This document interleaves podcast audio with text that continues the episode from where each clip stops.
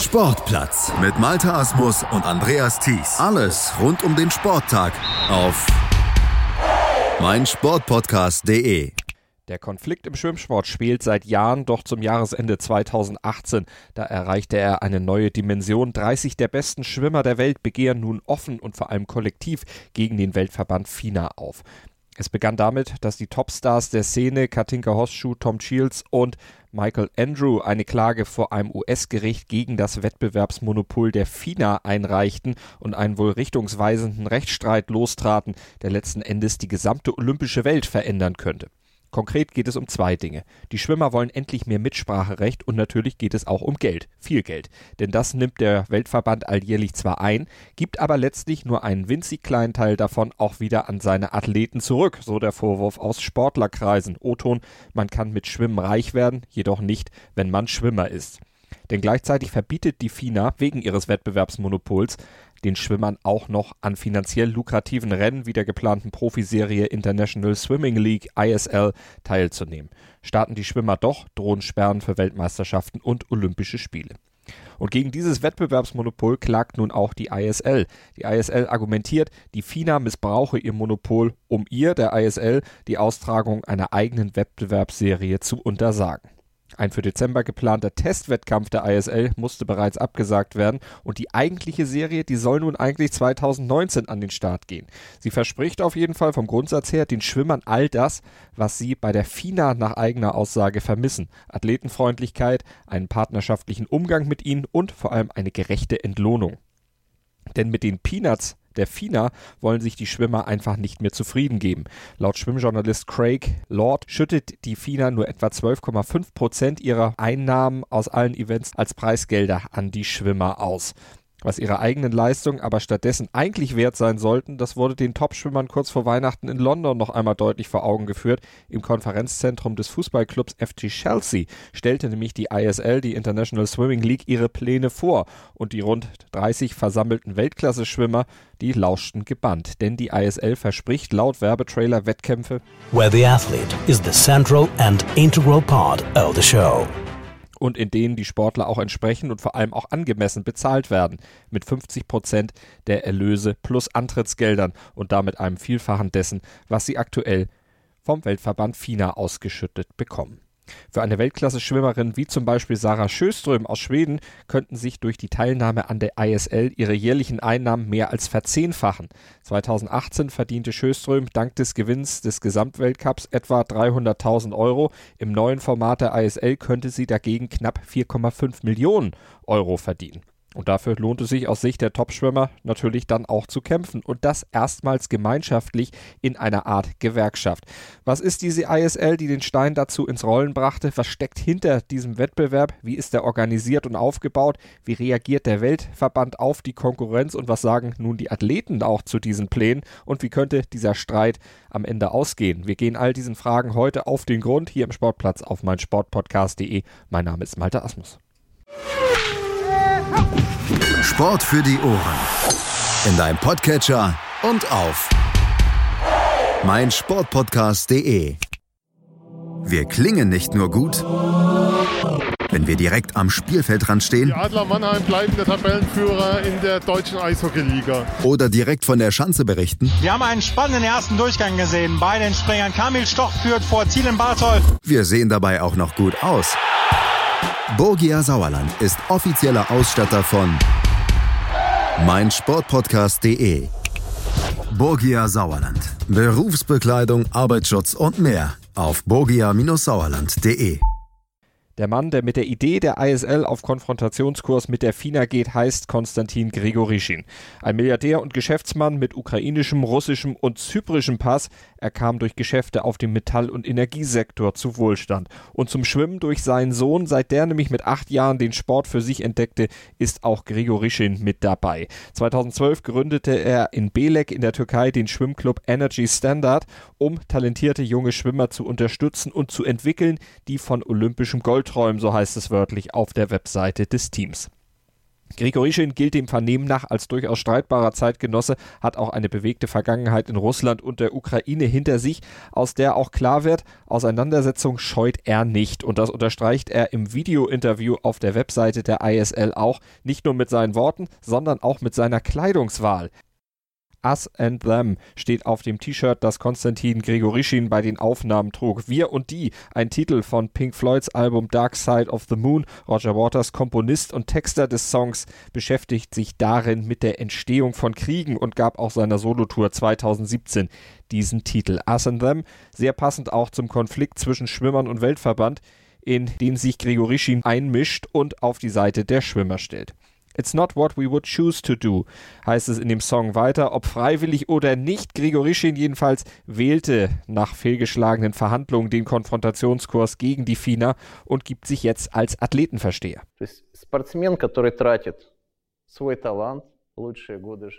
Der Athlet setzt seine besten Lebensjahre, seine Gesundheit und sein Talent für eine Show ein. Deshalb muss er die Möglichkeit bekommen, nicht nur sein volles Potenzial abrufen zu können, sondern auch das Recht bekommen, dafür angemessen bezahlt zu werden на справедливую компенсацию erklärt Gregorischin in diesem Videointerview und übt nicht nur Kritik an der FINA, sondern am gesamten olympischen Sport. Denn erst kürzlich hat das IOC erneut klargemacht, dass auch zukünftig bei Olympischen Spielen keine Preisgelder gezahlt werden.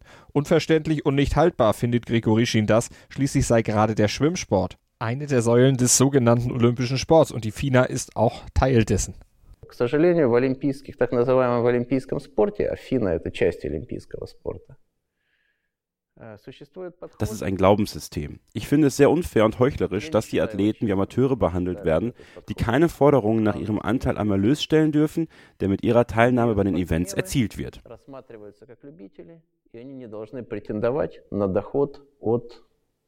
или на выручку от тех соревнований, в которых они участвуют. Und das illustriert Grigorischin mit einem sehr eindrucksvollen und nachvollziehbaren Beispiel. Когда мне говорят люди, что извините, ну как же, их же воспитали, дали возможность здесь выступать, дали возможность участвовать в этих соревнованиях, Wenn ich jemanden argumentieren höre, dass Athleten dankbar dafür sein müssten, was sie haben, dass sie die Chance haben, in diesen Wettbewerben teilnehmen zu dürfen, dann antworte ich, okay, guck mal. Stell dir vor, du bist ein erfolgreicher Geschäftsmann oder hast besondere Fähigkeiten und bist Absolvent einer Universität. Natürlich verdankst du deiner Uni viel von dem, was du geworden bist. Milliardär, erfolgreicher Geschäftsmann, Wissenschaftler oder Arzt. Du hast eine gute Karriere. Aber gehört deshalb dein ganzes Geld eigentlich der Universität? Und die Uni sollte dann entscheiden, wie viel sie dir ausbezahlt? Vielleicht nichts oder ein Prozent oder vielleicht fünf Prozent, wenn sie gerade mal in der Stimmung ist? Ich glaube nicht, dass die Welt so funktioniert. Может быть ничего, может быть 1%, может быть 5%, если у него будет хорошее настроение. Мне кажется, мир устроен по-другому. Und die ISL soll auch nicht so funktionieren, sondern nach ganz anderen Grundsätzen. Die International Swimming League ist als Teamwettbewerb konzipiert, im Schwimmsport ein Novum, denn bisher treten ja in der Regel Einzelsportler gegeneinander an. Uns fiel auf, dass der vielleicht wichtigste Aspekt des modernen Sports im Schwimmen fehlt. Ein Teamwettbewerb. Das erklärt der Managing Director der ISL, Andrea Di Nino, ebenfalls in einem Video auf der ISL Homepage. Man sei überzeugt, dass ein Teamwettbewerb genau das sein könnte, was dem Schwimmsport endlich zum großen Durchbruch verhelfen könnte. Conosciamo tutti i successi che hanno eh, le grandi leghe, wir kennen den Erfolg, den die großen Ligen im US-Sport haben. Basketball, Eishockey, Football basieren alle auf einem Teamkonzept. Wir sehen das aber auch in Europa. Die großen Club-Events begeistern einfach am meisten. Im Fußball, Basketball, Volleyball oder Handball. Daran will die ISL nun mit ihrem neuen Schwimmwettbewerb anknüpfen und zwar nicht in direkter Konkurrenz zur FINA, sondern als Ergänzung. Das unterstrich die Nino auch noch einmal ganz deutlich. Es ist wichtig, dass die weltweite Schwimm-Community versteht, dass dieses Produkt eine Ergänzung zu den bereits existierenden Formaten darstellen soll. Es gibt keine Absicht, mit der ISL etwas zu ersetzen, sondern das Schwimmen von heute mit diesem neuen Produkt zu ergänzen. Und wie sieht dieses neue Produkt nun aus? Ganz kurz zusammengefasst soll die ISL so ablaufen. Je sechs Teams sollen in einer Europagruppe und einer US-Gruppe nach einem Ligamodus gegeneinander antreten. Die zwölf Teams bestehen jeweils gleichberechtigt aus je zwölf Männern und zwölf Frauen und sie agieren als gewinnorientierte Unternehmen, nicht als Trainingsclubs wie bisher üblich. Außerdem sind sie offen, das heißt auch Sportler aus Australien oder Asien können sich unabhängig von ihrer eigenen Vereins- oder Verbandszugehörigkeit den Clubs anschließen. So sollen tatsächlich die besten Schwimmer der Welt die Gelegenheit bekommen, sich auch außerhalb von Olympischen Spielen oder Weltmeisterschaften untereinander zu messen.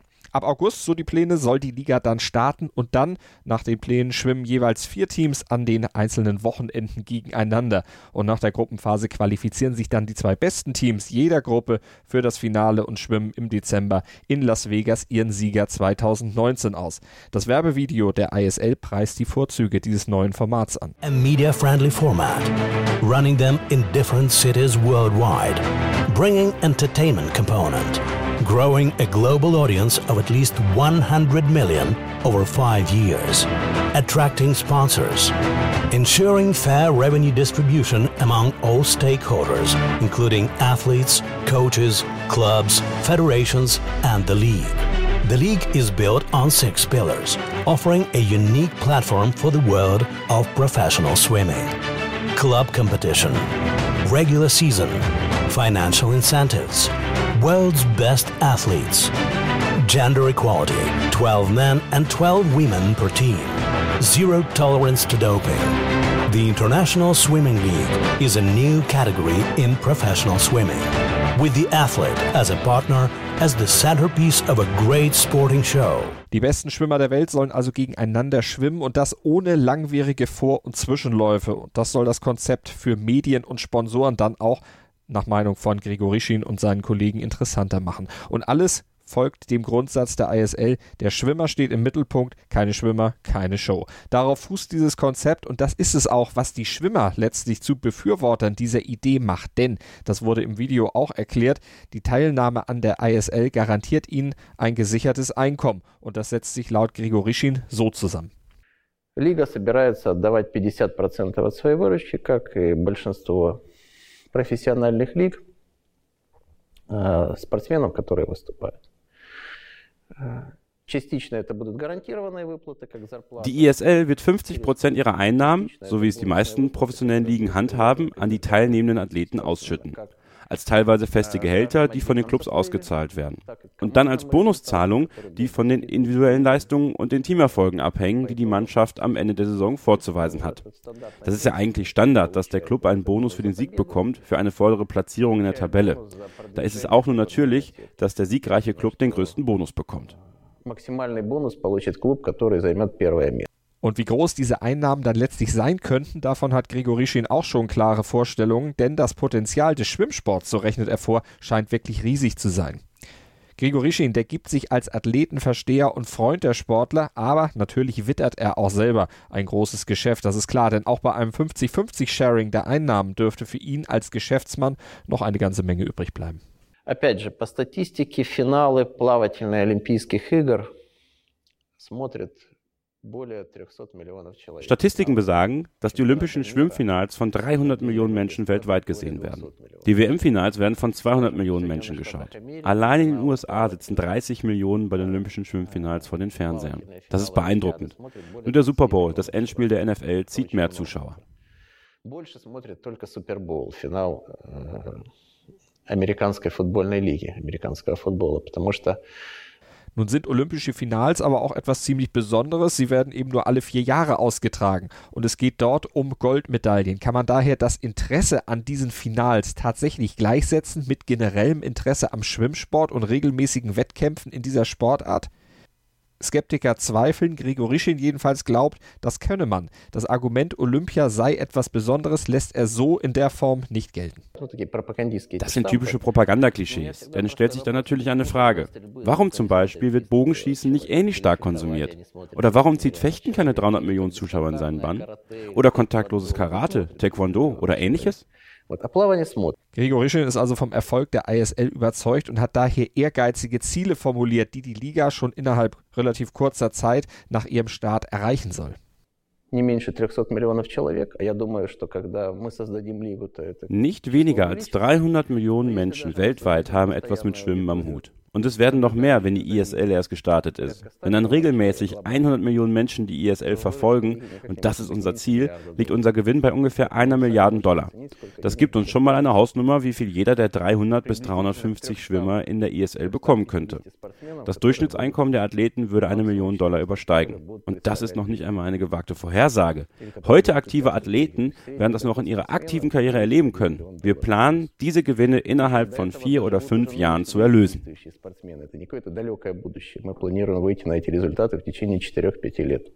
Aber was hält die ISL dann jetzt noch davon ab, endlich auch loszulegen, diese Cash-Cow zum Wohle des Schwimmens und der Athleten dann auch endlich aus dem Stall zu lassen? Für Grigorischin ist der Schuldige klar die FINA und ihr Wettbewerbsmonopol. Er drückt es im Video so aus.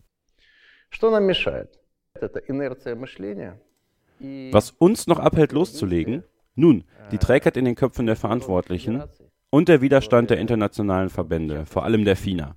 Wegen ihrer konservativen Einstellung und auch zum Teil ihrer böswilligen Absichten, über die ich gar nicht nachgrübeln möchte.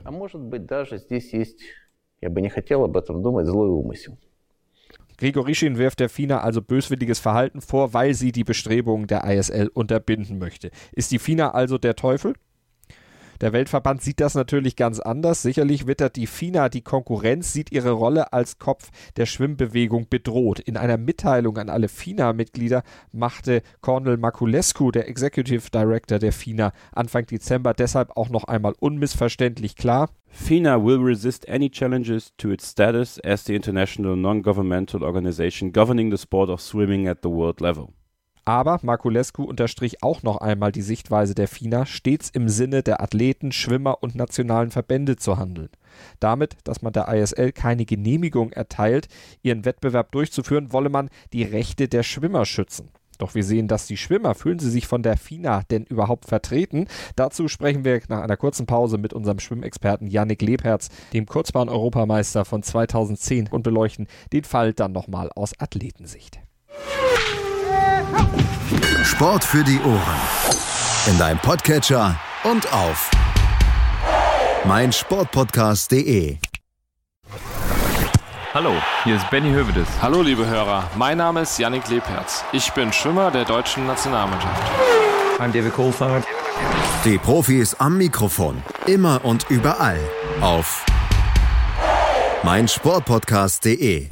Die 30 besten Schwimmer der Welt begehren gegen den Schwimmweltverband FINA auf. Sie fordern mehr Mitbestimmung und eine bessere Entlohnung, einen höheren Anteil an den Einnahmen des Weltverbandes nämlich und die Möglichkeit zum Beispiel auch an Profi-Wettkämpfen wie der ISL teilnehmen zu dürfen. Wir haben euch die geplante Champions League des Schwimmens und die FINA-Opposition dagegen eben vorgestellt. Und dann wollen wir doch mal die Sicht eines Athleten abfragen. Fragen wir bei unserem Schwimmexperten Yannick Lebherz nach. Hallo Yannick.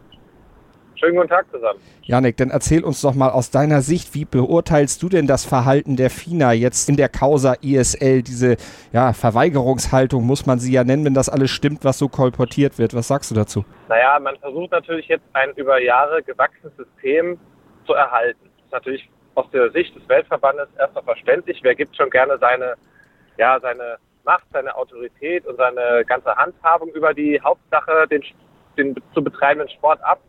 Aber natürlich muss man auch einfach sehen, dass Athleten mit Sicherheit mit anderen Systemen auch besser dran sind einfach. Und letztlich sind es die Athleten im Zusammenspiel mit Trainern und Betreuern, die den Sport ja letztlich äh, in, auf der Weltebene ausmachen. Jetzt sagt die FINA ja immer wieder, wir handeln im Sinne des Athleten. Wir wollen den Athleten schützen. Aber die Sportler fühlen sich ja nicht geschützt. Oder sehen die das alle falsch? Naja, ich glaube, man darf einen Aspekt nicht unterschätzen. Es ist letztlich, also der Veranstalter ist letztlich ein Unternehmer. Und äh, ja, die Frage ist natürlich, wenn jemand so mal keine Lust mehr auf, auf das ganze Thema Sport hat oder dann jetzt sagt, äh, ja, ich wende mich jetzt, jetzt mal in anderen, äh, einer anderen Sportart zu oder ich fahre das mal ganze, das Ganze mal wieder deutlich zurück und dann stehen die Sportler ohne das da. Mhm. Also das wäre vielleicht die Argumentation der FINA, aber letztlich äh, der Kollege ist schon länger jetzt auch im Schwimmsport engagiert, versucht seit vielen Jahren da auch was aufzubauen. Also allein daran erkennt man ja auch, dass da so ein bisschen Beständigkeit schon dahinter steht. Hat in Belek in der Türkei ja auch einen Verein ins Leben gerufen, der natürlich dann auch Bestandteil dieser ISL sein soll. Energy Standard, sein Unternehmen, das letztlich dahinter steckt aus der Ukraine. Da sind ja auch diverse Spitzenathleten unter Vertrag. Sarah Schöström zum Beispiel, Cameron van der Berg oder auch Shetley Klos. Die argumentieren jetzt natürlich auch alle in die Richtung von Grigorischin und sagen natürlich, das sind Pläne, die wir unterstützen. Kann man jetzt auch irgendwo denen vorwerfen, dass sie sich ja letztlich ein bisschen unglaubwürdig machen, weil sie ja letztlich befangen sind in dieser Thematik.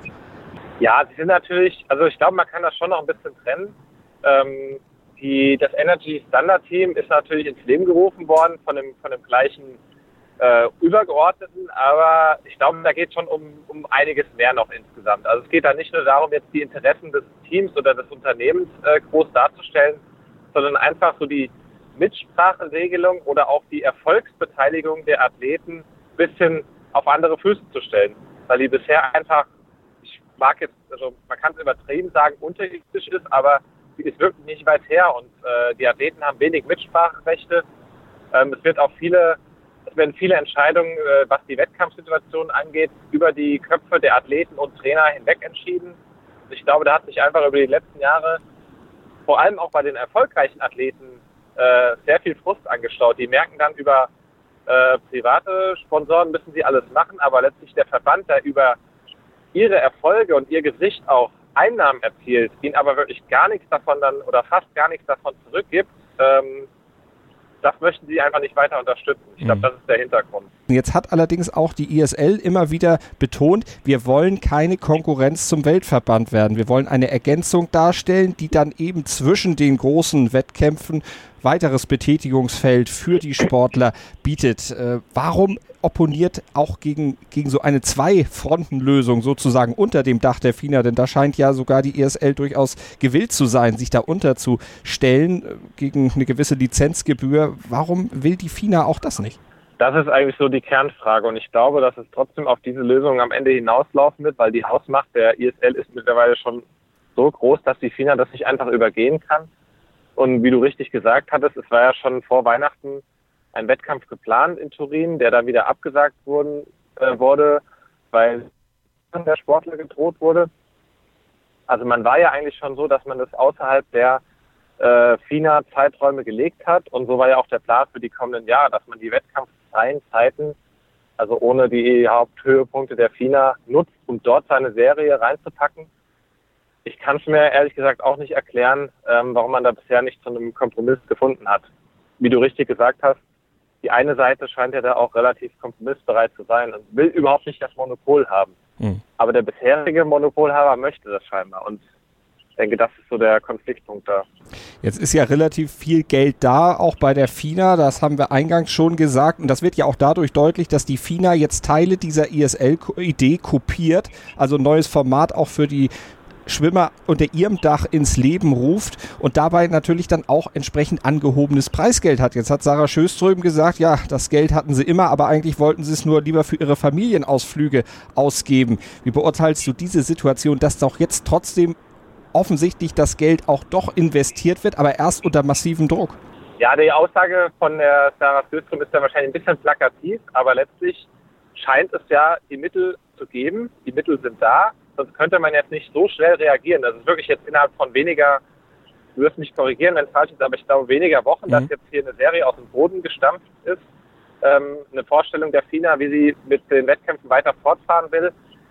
Was man aber auch ein bisschen daran erkennt, wie die Serie aussieht. Also man merkt dann schon, dass bei der ISL da eine größere Idee hintersteht als jetzt äh, bei der FINA-Idee, wo wirklich ja ein ganz, ganz kleiner elitärer Zirkel dann Unmengen an Preisgeld abgreifen würde während ähm, die ESL-Idee ja schon auch ein bisschen weiter gefasst ist, also kontinentübergreifend. Ähm, also es ist, macht ein bisschen den Eindruck, als wäre das jetzt schnell so in, im Hinterzimmer aus dem Boden gestampft worden, die Idee der FINA, um da ein Gegenprodukt zu entwerfen. Das Konzept der ISL ja etwas breit gefächerter, vor allen Dingen eben auch für zwölf Damen und Herren jeweils pro Team, für jedes der zwölf Teams, also auch sichere Arbeitsbeschäftigungsverhältnisse für einen großen Teil an Sportlern. Was sagst du denn selber dazu als ehemaliger Schwimmer zu diesem Konzept der ISL? Es wird ja beworben mit einem Teamwettbewerb. Das wäre genau das, was dem Schwimmsport noch fehlt, um ihn auch in der Öffentlichkeit populärer zu machen. Ist das der richtige Ansatz aus deiner Sicht? Ich denke, man könnte sowas durchaus mal riskieren und es ist halt äh, für ein Unternehmen oder für so ein Privatteam deutlich leichter, sowas auf die Beine zu stellen und mal zur Not auch auf, auf die Schnauze damit zu fallen und ähm, dann vielleicht noch einen zweiten Versuch zu starten. Aber ich denke, sie riskieren jetzt auch was mit der, mit der Neuauflage. Ich finde, das Konzept ist sehr sinnvoll. Da ist, wie gesagt, auch ein paar Athleten mehr beteiligt, als es jetzt äh, bei der FINA angedacht ist. Also ich denke, darauf kann man auf jeden Fall aufbauen, weil bisher ist es einfach so, die Sportler sind alleine unterwegs, jeder für sich quasi. Ähm, hin und wieder gibt es in den einzelnen Nationen noch ähm, Mannschaftswettkämpfe, wo auch Ausländer starten dürfen. Da gibt es in Brasilien immer eine brasilianische Mannschaftsmeisterschaften, die sich immer noch die Europäer dann ihre Teams geholt haben. In Deutschland kommt das auch so nach und nach, was, dass bei der Mannschaftsmeisterschaft auch Ausländer teilweise startberechtigt sind. Also im Kleinen gibt es so viele Sachen, aber dass jemand so global das wirklich auch groß denkt, mit Teams von verschiedenen Kontinenten, die auch immer wechseln können mit Ablösen und Transfer und was auch immer. Also das ist schon wirklich ausgefuchst und ist auf jeden Fall ein sehr interessanter Versuch. Und ist ja auch etwas, was dann weniger auf Rekordjacht äh, fußt, sondern vor allen Dingen darauf, wer kommt als Erster an. Die Zeiten sind da nicht so wichtig. Ist das was, was auch dem Schwimmer letztlich entgegenkommt, dass er eben nicht gegen die Uhr schwimmen muss, sondern eigentlich nur gegen diejenigen, mit denen er gerade im Becken zusammen ist? Ja, ich glaube, da ist schon beides interessant. Also weil eine Rekordjagd hat ja wirklich auch so was Absolutes, was äh, über Jahrzehnte gewachsen ist, dass man wirklich sieht, okay, ähm, die Zeiten haben sich geändert und äh, trotzdem ist jemand aus, keine Ahnung, 80er, 90er Jahren fast genauso schnell wie jetzt, äh, wo wir bald 2020 haben. Also ich glaube, man sollte das sich nicht eintönig jetzt nur auf das Siegerformat da besinnen, sondern schon auch die, die gewachsene Wettkampfstruktur über Weltmeisterschaften, äh, Europameisterschaften, Olympische Spiele so doch beibehalten, auf jeden Fall. Ähm, weil es auch einfach für den Zuschauer spannend ist, ähm, zu sehen, wie jemand Rekorde erzielt, glaube ich. Also es macht ja auch immer was von den Schlagzeilen her, wenn man jetzt mal von der Seite das noch bedenkt. Also da muss man schon ist jetzt so an einem, an einem Grenzpunkt irgendwo alles angelangt, wo man schon die Interessen gut ausbalancieren muss. Rekorde können aber dann nur anerkannt werden, wenn das Ganze letztlich unter dem Dach der FINA, des Weltverbandes, dann auch tatsächlich genau. stattfindet. Glaubst du, dass es da tatsächlich eine Annäherung gibt, dass man sich da einigen wird? Wird der Druck der Sportler, Adam Peaty, Sarah Schöström und Co., das sind ja große Namen, das sind ja diejenigen, ohne die auch eine Weltmeisterschaft, ohne die Olympische Spiele gar nicht möglich wären. Ist der Druck so groß, dass da die FINA äh, dann auch tatsächlich ja, einknickt, sagen wir es so. Ja, das wird die große Frage eigentlich der nächsten Monate sein, bis äh, Weltmeisterschaften 2019, die Spiele 2020 in Tokio. Ich denke mal, bis spätestens Mai, Juni 2019 musste auch zumindest mal eine vorläufige Lösung gefunden werden. Ansonsten kann ich mir durchaus vorstellen, vorstellen, dass der ein oder andere so eine WM auch mal boykottieren wird, um den Druck dann zu erhöhen. Hm. Ich meine, Adam Peaty hat schon gesagt, sollen Sie mich doch suspendieren? Ähm, ich komme auch so klar auf gut Deutsch. Mhm. Und also da ist jetzt wirklich Verhandlungsgeschick gefragt. Und also es ist wirklich so, so ein kleiner Scheidepunkt jetzt. Die 30 Topschwimmer, die jetzt in London dann auch bei dem Treffen der ISL waren, scheinen sich ja relativ einig auch zu sein. Auch daran, dass es notwendig ja. ist, eine Athleten, eine Schwimmer, äh, ja schon fast Gewerkschaft zu gründen. Das waren ja auch Ideen, die es immer schon mal gab, die aber nie umgesetzt werden können. Ist jetzt der Punkt tatsächlich erreicht, dass die Jungs und Mädchen dann auch sagen, wir arbeiten wirklich zusammen, wir versuchen wirklich eine Linie zu fahren? Ja, ich glaube, die ist auf jeden Fall vorhanden. Wenn man sich jetzt mal die, die Teilnehmerstruktur bei dem Treffen in London angeguckt hat, die war schon irgendwo beeindruckend und vor allem auch kontinentübergreifend. Jetzt mal, ich glaube, mit Ausnahme der Asiaten, die sich so gut wie nicht beteiligt haben. Was jetzt nur mal kurz als Einschub für mich vielleicht auch so einen politischen Hintergrund hat, mhm. weil 19 WM in, äh, wo haben wir sie, in Korea, glaube ich, und 20 die Spiele in, in Japan. Also der wenig wirklich oder wenig oder sogar gar keine asiatischen Athleten, aber sonst kontinentübergreifend Südamerika, Australien, Europa, Vereinigte Staaten, also es war wirklich eine, eine Masse an wichtigen Schwimmnationen und auch noch mit die besten Athleten aus den Nationen. Also da hat sich eine Hausmacht entwickelt. Warum brauchte das so lange, bis die sich entwickelt hat? War es wirklich nötig, dass so ein Konzept erstmal auf den Markt kommt, dass die Schwimmer auch erst merken, ey, wir sind ja eigentlich viel mehr wert, da verdient einer auf unserem Rücken Geld? Oder war das etwas, was man schon immer irgendwie wusste, aber sich nicht zu artikulieren traute? Ja, das ist eine gute Frage. Also ich glaube, Bestrebungen, Privatteams auf die Beine zu stellen, gibt es wirklich schon ewig. Also auch aus meinem näheren Umkreis in den letzten Jahren habe ich immer mal wieder davon äh, mitbekommen, dass da Interessen bestehen. Und jetzt in Deutschland hat man ja auch ähm, mit der Neckar-Sulmer Sportunion, die ja auch Teil dieses Konzepts dann irgendwo sind, mhm. von der ISL, ähm, hat man jetzt vor zwei, ich glaube zwei oder drei Jahre ist her, hat man da jetzt auch was auf die Beine gestellt. Also ich empfinde es so als so eine langsame, leichte Loslösung von den ganzen Verbandsstrukturen.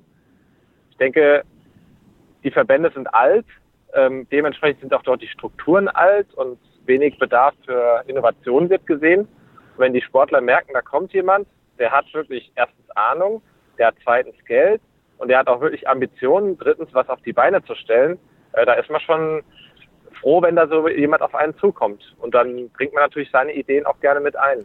Wie positioniert sich denn der Deutsche Schwimmverband in dieser Frage? Das ist ja auch ein Verband, dem man vorwirft, jetzt nicht der modernste zu sein. Wenn wir uns an die Diskussion vor wenigen Wochen vor dem Rücktritt von Henning Lamberts, dem Bundestrainer, zurückerinnern, wo ja auch die Präsidentin zurückgetreten war, weil sie es nicht hingekriegt hat, eine Mitglieder Beitragserhöhung von, was war das, ein Euro pro Jahr irgendwie durchzudrücken. Das ist ja auch jetzt nicht gerade so der, das modernste Konzept. Ja, ich möchte kurz den Vor äh, davor schieben im Sinne der Transparenz, dass ich in einem Landesverband auch tätig bin und äh, wir da auch mitentscheiden konnten mhm. bei dieser Entscheidung. Ähm, wir hätten dieser Entscheidung die, der Erhöhung zugestimmt als Landesverband in Brandenburg. Ähm, ja, viele Verbände haben es nicht getan und da kam dann die entsprechende Entwicklung mit Rücktritt der, der äh, Präsidentin und dementsprechend in der weiteren Folge auch des Bundestrainers. Der DSV hat, glaube ich, also gerade andere Probleme, um es mal so auf den Punkt zu bringen. Und es fällt natürlich auch auf, dass bei dieser Versammlung in London jetzt keine deutschen Sportler dabei waren. Und auch sonst da, ja, sagen wir so, dass wir da eher zurückhaltend sind als als äh, Player in dem internationalen System. Also es ist jetzt nicht so, dass sich irgendjemand da hervortut. Ähm, also jemanden wie Paul Biedermann hätte ich das zugetraut in seiner aktiven Laufbahn, dass er da schon mit äh, an vorderster Stelle steht, weil er auch immer sehr verbandskritisch war oder zumindest äh, da versucht hat, neuen Schwung reinzubringen. Aber aktuell ähm, hat sich da kein Sportler bisher hervorgetan aus dem DSV. Ist denn so ein Konzept wie die ISL oder ein ähnliches Konzept dringend nötig, um ja, Schwimmen auch letztlich zukunftsfähig zu machen, das, äh, den Schwimmsport über weitere Jahre hinaus entwickeln zu können und ja, in der Beliebtheit zumindest zu halten und nicht noch weiter runterrutschen zu lassen? Ja, das ist so, das ist eine gute Frage. Ich glaube, auf der internationalen Ebene ist Schwimmen doch interessant und in vielen, vielen Ländern, also wenn man jetzt nur mal Australien und auch die Vereinigten Staaten nehmen, hat es ja wirklich einen herausragenden Status auch jetzt in der, in der Sportgeschichte des Landes. Und ich glaube eher, dass es darum geht, auch noch die Zwischenräume zu befüllen mit einer Serie, wie es jetzt die Leichtathletik mit ihrer Diamond League. Und die ESL-Serie ist ja quasi so eine Art davon, also so eine Art, äh, ja, Zwischenserie, um auch die Zwischenräume zu befüllen und in der öffentlichen Wahrnehmung auch weiterhin weit vorne zu sein. Also ähm, es würde sich eigentlich optimal ergänzen. Deswegen ist es umso mehr schade, dass da, dass man da noch keine Einigung gefunden hat vier bis fünf Jahre gibt sich die ISL, um die entsprechenden Vorgaben, die sie sich selbst gesetzt hat, dann auch umzusetzen. 100 Millionen Zuschauer weltweit, die sich mindestens dafür dann für die Wettkämpfe interessieren sollen. Also da ist die Rede dann von Zuschauern vor Ort, aber vor allen Dingen natürlich von Zuschauern am TV-Gerät, am Streaming-Endgerät, je nachdem, welche Rechte dann auch letztlich verkauft werden. Vier bis fünf Jahre über die äh, über die Welt verteilt 100 Millionen Leute zu kriegen, um das zu gucken, ist das aus deiner Sicht auch realistisch, wenn man sich vorstellt, dass ja Schwimmfinals bei Olympischen Spielen laut Herrn Gregorischin zumindest in den USA mit 30 Millionen äh, dann vom Fernseher stattfinden? Ja, man muss sich das nur mal ausrechnen, was jetzt, wenn wir mal an ein 100 Meter Freistilfinale der Damen oder Herren ähm, an Reichweite bisher generiert hat über alle Kanäle. Und äh, ich denke, die Ziele liegen damit, also die Ziele der ISL liegen damit drunter. Und damit denke ich, äh, mit der entsprechenden Vermarktung vorher, die finanziellen Mittel scheinen dafür ja vorhanden zu sein, äh, ist das durchaus realistisch. Aber wie gesagt, vorher muss erstmal ja, dieses große Hindernis überwunden werden, dass man überhaupt den Eingang schafft. Also dass man es erstmal, der erste Wettkampf muss stattgefunden haben, sonst äh, sind das alles nur Luftschlüsser. Janik Lebhardt war das, der ehemalige Schwimm-Europameister auf der Kurzbahn. Janik, vielen Dank dir für deine Einschätzung und ja, deine Einblicke in das Innenleben eines Athleten bei diesen Verlockungen. Ja, sehr gerne. Ja, wie geht es jetzt weiter? Darauf blicken wir nach einer kurzen Pause hier im Sportplatz auf meinsportpodcast.de mit Malte Asmus meinsportpodcast.de ist Sport für die Ohren. Folge uns auf Twitter. Chip and Charge, der Tennis-Podcast mit Andreas Thies und Philipp Jobert. Alle Infos zum aktuellen Tennisgeschehen um den Platz. Jeder Sieg gegen, gegen Roger ist sehr speziell. Am Platz. Und sie ist eine, die von der Grundlinie so viel kann, die so eine tolle Übersicht hat, aber die nie die ganz großen Höhen erreichen wird, wenn diese beiden Schläge nicht klappen. Auf dem Platz. Vor die Füße von Sosa, dessen Rückhand landet, Longline im Netz, Einstand. Chip and Charge. Auf meinsportpodcast.de Aktuell scheinen die Fronten im Streit zwischen der FINA auf der einen Seite und den Schwimmern und der ISL auf der anderen Seite also verhärtet zu sein. Die FINA pocht weiter auf ihr Monopol und jetzt müssen wir wohl tatsächlich die Entscheidung der Gerichte abwarten. ISL-Boss Konstantin Gorischin, der gibt sich jedenfalls kampfbereit und auch siegessicher. Laut Spiegel erklärte er kürzlich, diese Herren im IOC und in der FINA haben bislang nur mit Jungs gespielt und sich auf ihr Monopolrecht berufen. Jetzt gehen sie erstmals mit Männern in den Ring. So die klare Ansage des Ukrainers. Und die Männer, in Anführungsstrichen, haben gewichtige Asse im Ärmel. Zum einen die Schadensersatzklage in den USA der drei Athleten, zum anderen ein Beschluss der Europäischen Kommission von vor einem Jahr. Damals entschied die Kommission nämlich zugunsten zweier niederländischer Eisschnellläufer. Denen hatte der Verband untersagt, an einem hochdotierten Privatwettbewerb in Abu Dhabi teilzunehmen. Und bei Zuwiderhandlungen gegen das Verbot hätte den Sportlern laut Verbandsreglement eine lebenslange Sperre gedroht. Die Europäische Kommission schritt mit Hinweis auf das Wettbewerbsrecht dort aber ein. Gegen das Wettbewerbsrecht der EU habe der Verband als einziger vom IOC anerkannter Dachverband für Eisschnelllauf und Eislaufen, also als Monopolist, verstoßen. Die EU-Wettbewerbskommissarin Margarete Verstager erklärte damals, diese Regeln verhindern, dass Sportler an Wettbewerben teilnehmen, die nicht von der ISU oder ihren Mitgliedern autorisiert wurden. Die Sportler verlieren so die Chance, zusätzliches Geld zu verdienen. Und weiter sagte die Kommissarin, entweder der Verband schafft seine Zulassungsregeln ab oder er verändert sie so, dass sie objektiven Kriterien unterliegen, beispielsweise dem Schutz der Gesundheit der Athleten oder dem Verhindern von Doping. Aber die Regeln dienen nicht dazu, die kommerziellen Interessen der ISU durchzusetzen. So der Wortlaut der Erklärung der EU-Wettbewerbskommissarin. Und damit wurde jetzt vor einem Jahr ein Präzedenzfall geschaffen, der nach Meinung vieler Juristen nun auch den Ausgang des Streits zwischen FINA und der ISL und ihren Schwimmern beeinflussen könnte. Denn die FINA, wie alle Verbände, vermarkte ja sich selber und außerdem die Athleten. Und wenn sie dann Athleten in ihrer Vermarktung beschränke, entstehe automatisch ein Interessenskonflikt.